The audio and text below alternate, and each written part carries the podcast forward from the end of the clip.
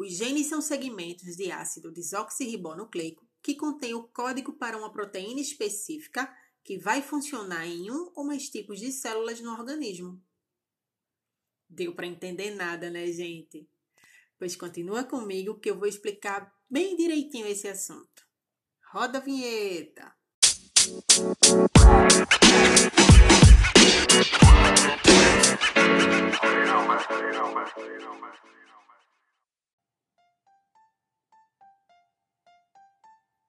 Oi, gente! Sejam muito bem-vindos ao Cubo. Eu sou Nara Rafaela e no episódio de hoje vou falar sobre as doenças genéticas. Antes de qualquer coisa, eu preciso que vocês entendam o que são os genes. A molécula de DNA é uma longa dupla hélice enrolada em si mesma, semelhante a uma espiral de caderno.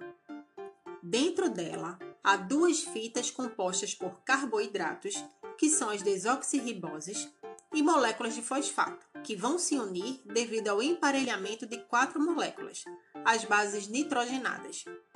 Nessa união, a adenina faz par com a timina e a guanina faz par com a citosina cada par de base é ligada por uma ponte de hidrogênio. O gene é justamente a sequência dessas bases. Três bases sequenciadas vão codificar informações para o nosso organismo e também um aminoácido, que são as unidades de construção das proteínas. Acredito que vocês já estudaram na escola ou ouviram falar em síntese proteica. Em resumo, é isso que acontece.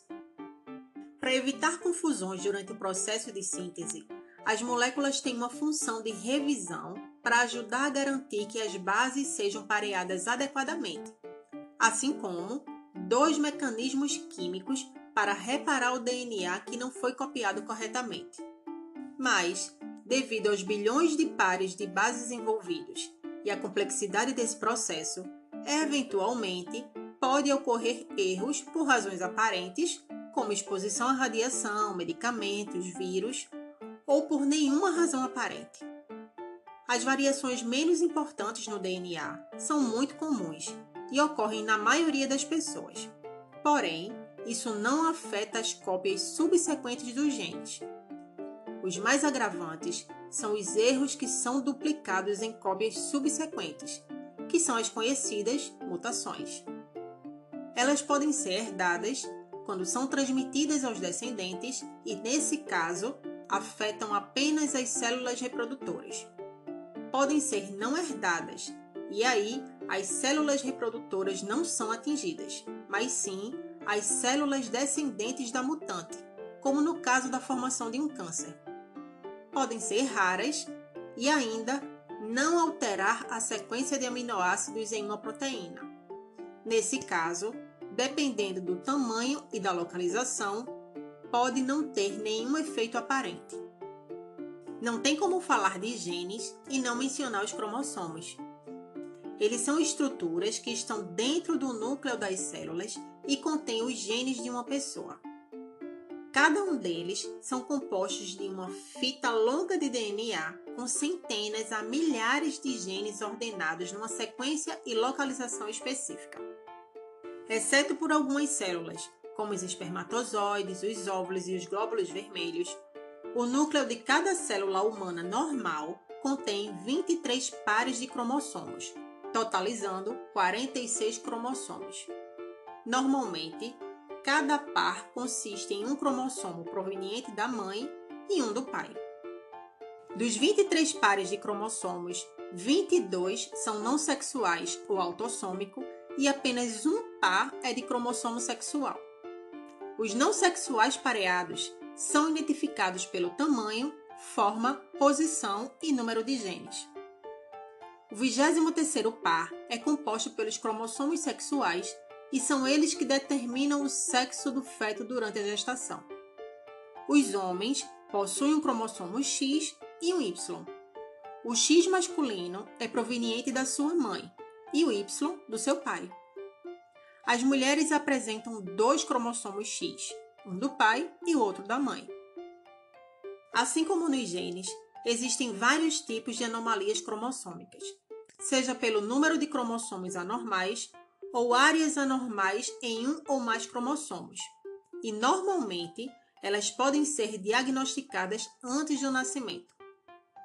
Números anormais de cromossomos não sexuais geralmente resultam em várias anomalias graves.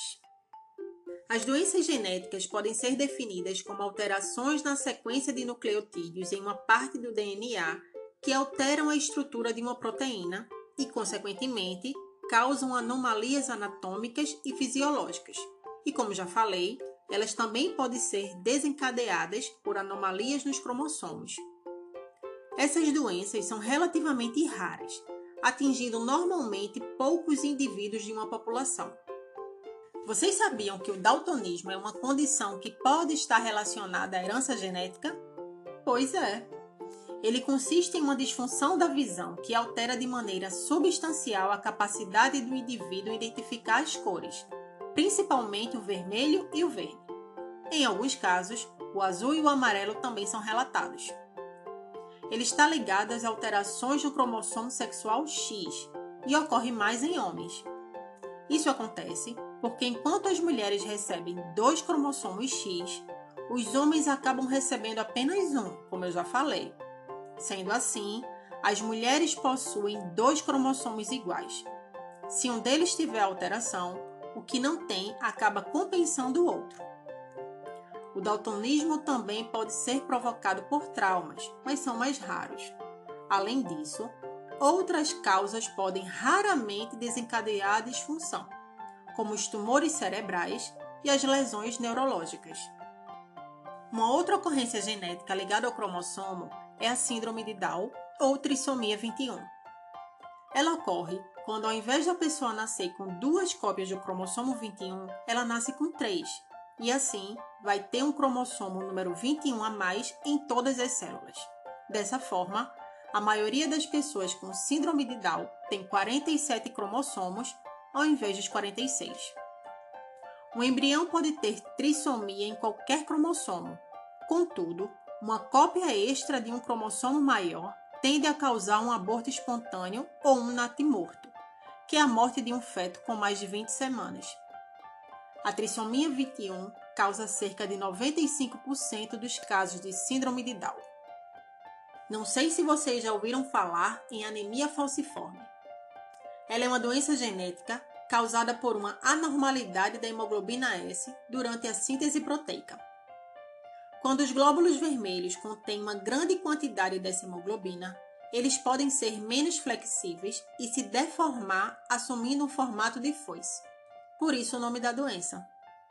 Nem todos os glóbulos vermelhos assumem formato de foice, mas as células com esse formato se tornam mais numerosas quando as pessoas têm infecção ou baixo nível de oxigênio no sangue. A maioria das pessoas que têm anemia falciforme são negras, o que pode ter relação com o processo de seleção natural da evolução humana no continente africano. Cerca de 10% dos negros nos Estados Unidos têm uma cópia do gene da anemia falciforme.